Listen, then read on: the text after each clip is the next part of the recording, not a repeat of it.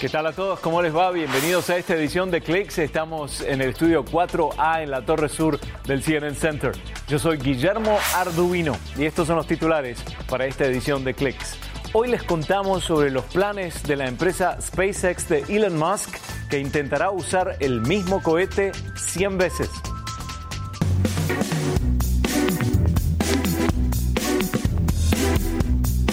Además, el objetivo es encontrar qué es lo que no nos gusta para poder encontrar la pareja tan deseada. Y también hoy en Clicks, el cinco veces ganador de premios Grammy Will I Am habla con nosotros sobre sus emprendimientos de inteligencia artificial. Bueno, quiero comenzar con Rocket Lab, que es una empresa emergente de Estados Unidos que se dedica a comerciar el transporte aeroespacial y ya está lista para comandar su primer lanzamiento comercial a apenas tres meses de haber hecho sus primeras pruebas.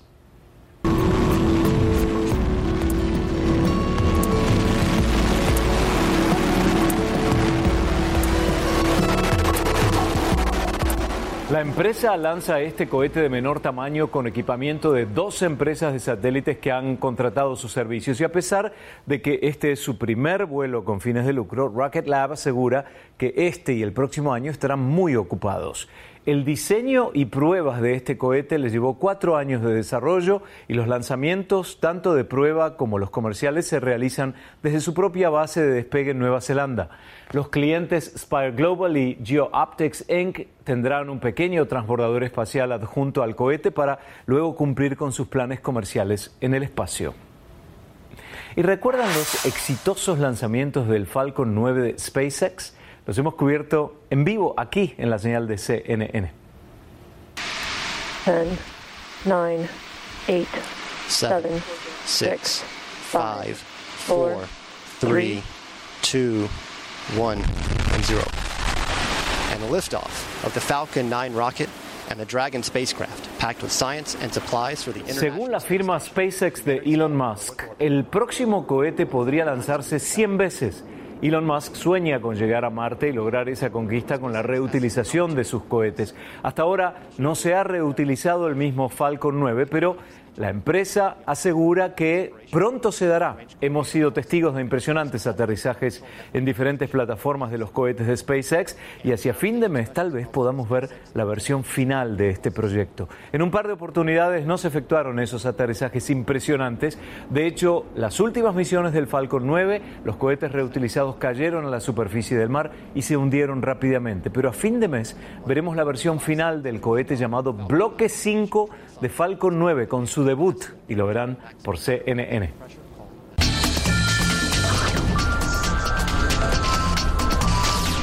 Un negocio que no cae en picada, pero tampoco ofrece crecimiento. Ese es un problema para cualquier industria. No es tanto el hoy, sino el mañana. La piratería de contenido le está costando millones de dólares a la industria del entretenimiento a nivel mundial. Una pequeña caja negra capaz de transmitir por Internet miles de canales de televisión está ahora en el centro de una demanda judicial. Andrew Stevens de CNN International se trasladó hasta Singapur para investigar.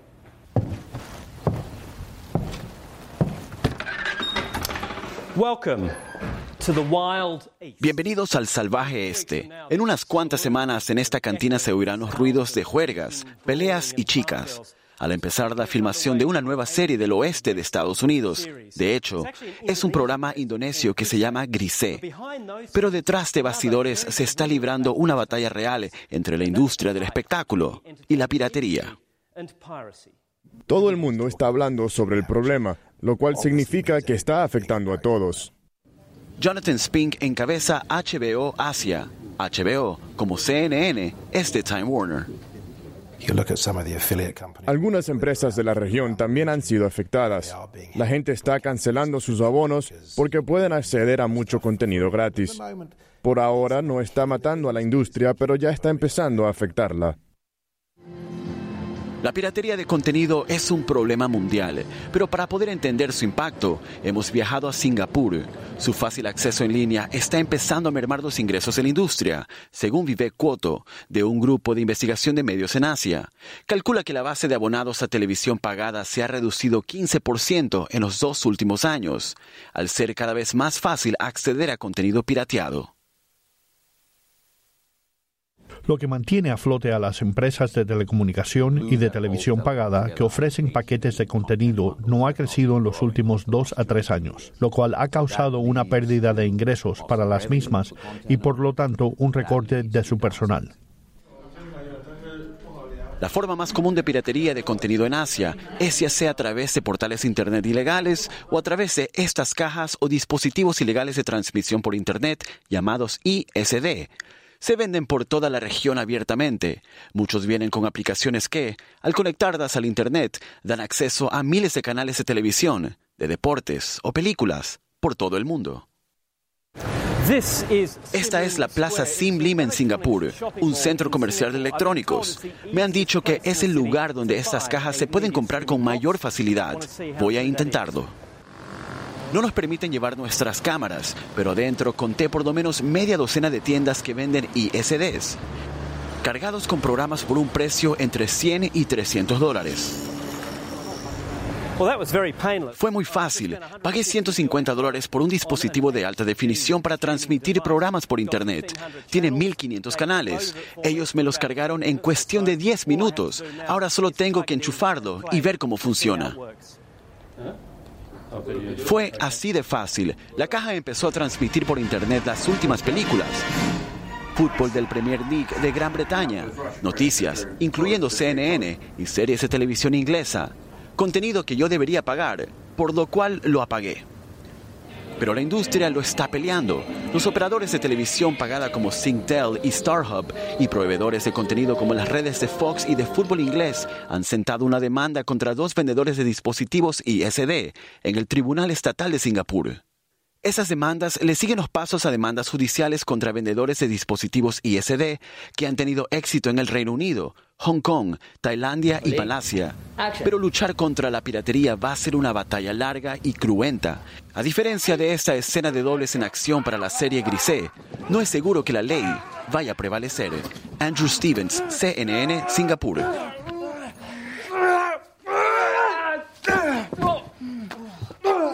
En instantes, lo que los une es lo que no les gusta. Tal vez todavía no lo saben, pero una plataforma que busca armar parejas cree que es la fórmula del amor. Con eso volvemos.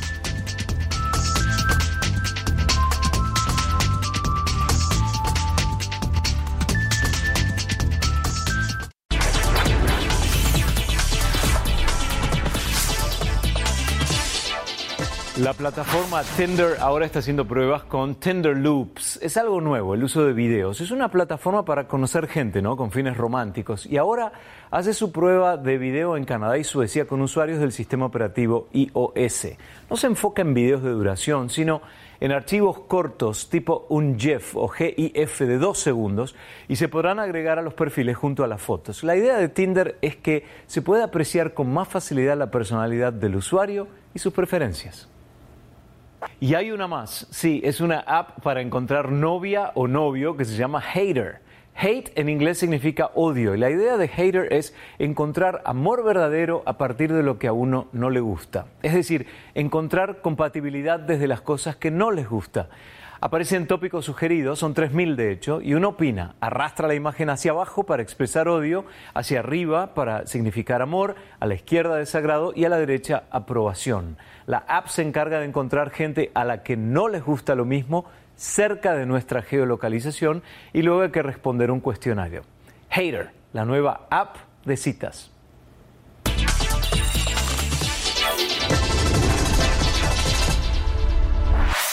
Porsche, Lincoln, Volkswagen, Kia, las grandes automotrices del mercado se presentaron en el New York Auto Show para mostrar sus más recientes diseños. Aquí está lo más destacado de este importante encuentro.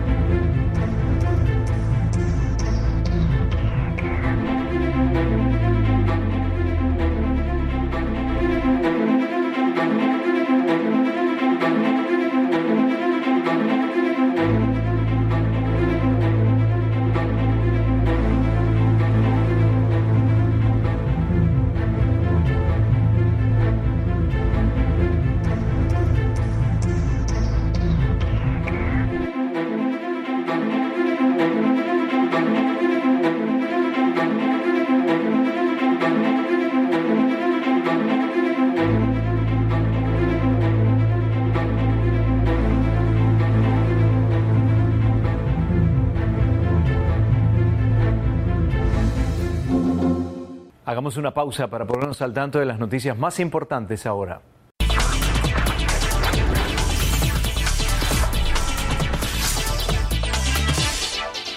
La inteligencia artificial cada vez cubre más habilidades humanas y un ejemplo se puede ver en el Gran Palais de París. El proceso creativo, con la ayuda de la inteligencia artificial, sumerge al espectador en un mundo virtual e interactivo donde espacio y tiempo pierden sus parámetros normales. Los artistas se sorprenden por la espontaneidad demostrada por los robots, ya que saben cómo van a empezar una obra, pero nunca cuándo y cómo van a finalizarla.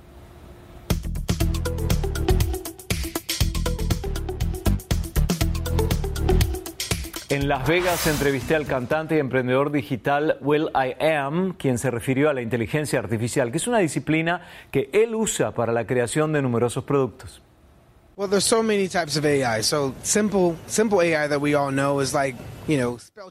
Existen muchos tipos de inteligencia artificial. Una muy conocida es el corrector gramatical en el teléfono. Es una versión de inteligencia artificial los programas de realidad aumentada, el reconocimiento facial y poder hacer intercambio de rostros también son tipos de inteligencia artificial. También existe el reconocimiento del habla, el procesamiento del lenguaje natural. Desarrollamos este tipo de cosas para que al hablarle a una máquina le hable igual que como hablamos nosotros. No decimos, oye, Will, abra su mente, para la música y ponga una canción. No hablamos así. Con muchos de estos asistentes de voz, terminamos hablando como una máquina a una máquina. Lo que nosotros estamos tratando de hacer es que con el procesamiento del lenguaje natural y la comprensión del lenguaje natural, intentamos darle una manera natural y coloquial, una manera informática coloquial de interactuar con una máquina. Hicimos un excelente trabajo con eso, hasta el punto de que nuestra plataforma está funcionando en Austria y se llama Tinka. Aún más importante, trabajé con voz durante toda mi vida, con la música que suene placentera, que uno pueda escapar con la música y la voz y poder hacer eso ahora, sabiendo cómo una voz debería hacerlo, sentir cómodo, seguro.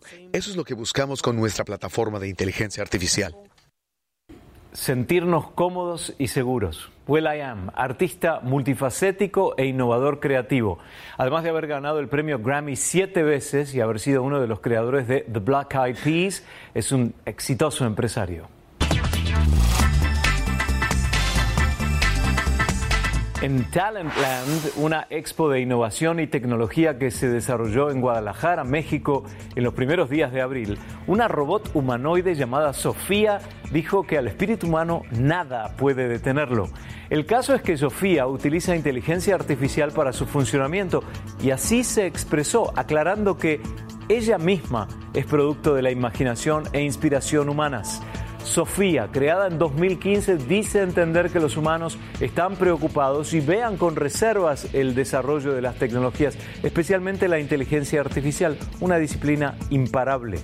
Sofía se hizo famosa en octubre pasado cuando Arabia Saudita le concedió la nacionalidad y así fue la primera vez en el mundo que un androide consiguió un pasaporte.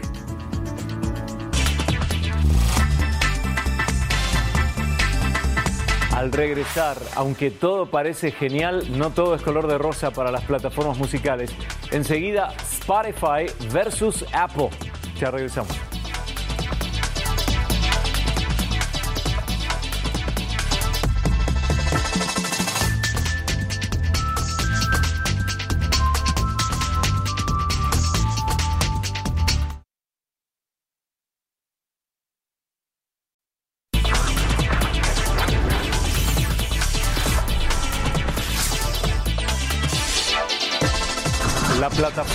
Spotify comenzó a cotizar en la bolsa de Nueva York, pero no todo es color de rosas para la compañía porque ahora tiene un rival masivo, Apple, que también lanzó su servicio de streaming Apple Music en 2015 y la pregunta es, ¿qué servicio es mejor?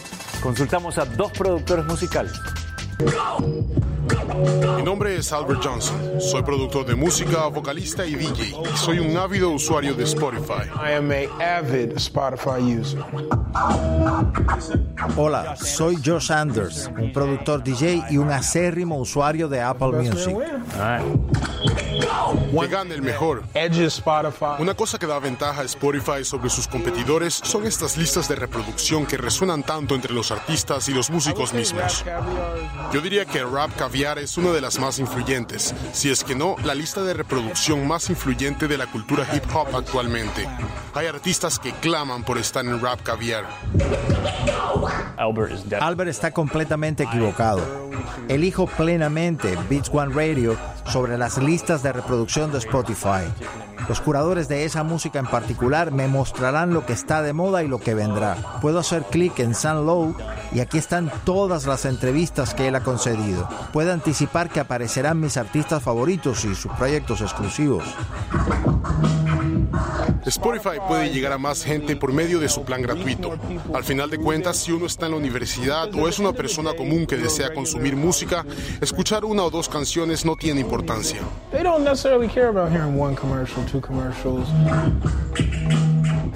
Creo que se critica mucho a Apple debido a que Spotify ofrece un servicio gratis. No quiero escuchar comerciales, no tengo tiempo para eso. Pagaré de todas formas por una suscripción. Con la versión gratuita no se puede descargar la música a su dispositivo. Ellos tienen tanto contenido original. Spotify en un momento tuvo una serie en la que traían a un productor y un artista y los hacían producir una canción de la parte trasera de un automóvil.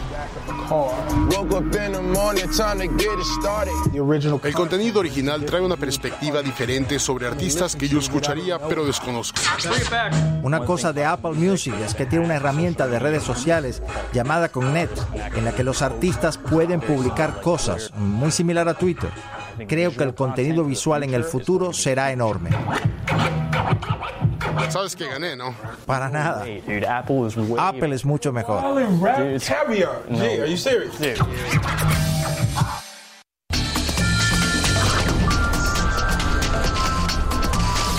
Los videojuegos llegan a lograr el éxito, pero muchos cuando llegan a la pantalla grande se convierten en un gran fracaso. ¿Por qué las películas basadas en videojuegos no funcionan? CNN Money investigó este fenómeno. El año pasado, la industria de los videojuegos logró un ingreso de 27 millones de dólares en Norteamérica y Hollywood quiere eso. Los estudios cinematográficos han traído de manera exitosa artículos que no son películas a la pantalla grande por años. Cualquier cosa de historietas a las figuras de acción, incluso parques temáticos. Y con los videojuegos, mucho del trabajo ya está hecho. Son visuales, tienen grandes personajes, están basados en la historia y tienen fans leales. Una película basada en un juego será un éxito de taquilla, ¿no? Bien.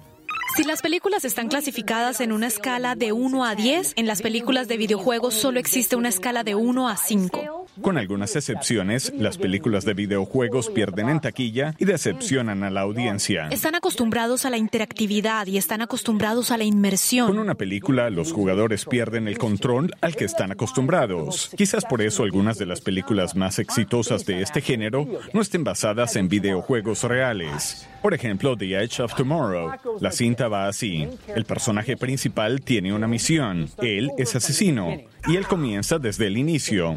Lo otra vez y otra vez y otra vez. Esa película donde el personaje principal está esencialmente jugando un videojuego con su propia vida logró 370 millones de dólares en todo el mundo y tiene un 90% en la clasificación de críticas Rotten Tomatoes. La forma más efectiva de hacer una adaptación de un videojuego sería esencialmente inspirado en... Puedes tomar varios elementos fundamentales y luego explotar una historia más grande simplemente escribiendo un buen guion como para asegurarte de que no estás completamente abandonando el espíritu del juego que estás adaptando.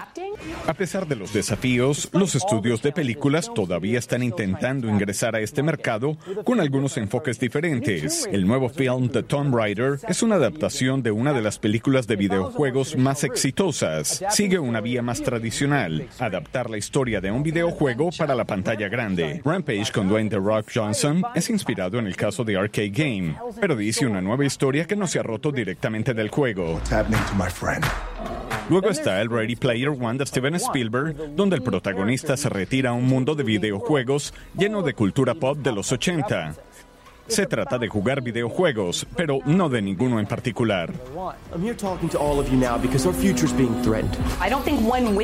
No creo que uno gane sobre el otro. Es solo si uno decide comprometerse a una narración más cohesiva y más profunda. Si los estudios quieren una puntuación alta, pueden necesitar invertir en una mejor película, no solo en grandes juegos. Videojuegos y el cine. Veremos cómo les va. Se nos acabó el tiempo por hoy. Estamos en facebook.com para clickcnn. Yo soy Guillermo Arduino, pero nos vamos con Jack Lowe, que nos acompañó hoy con la cámara estable. Hasta la próxima.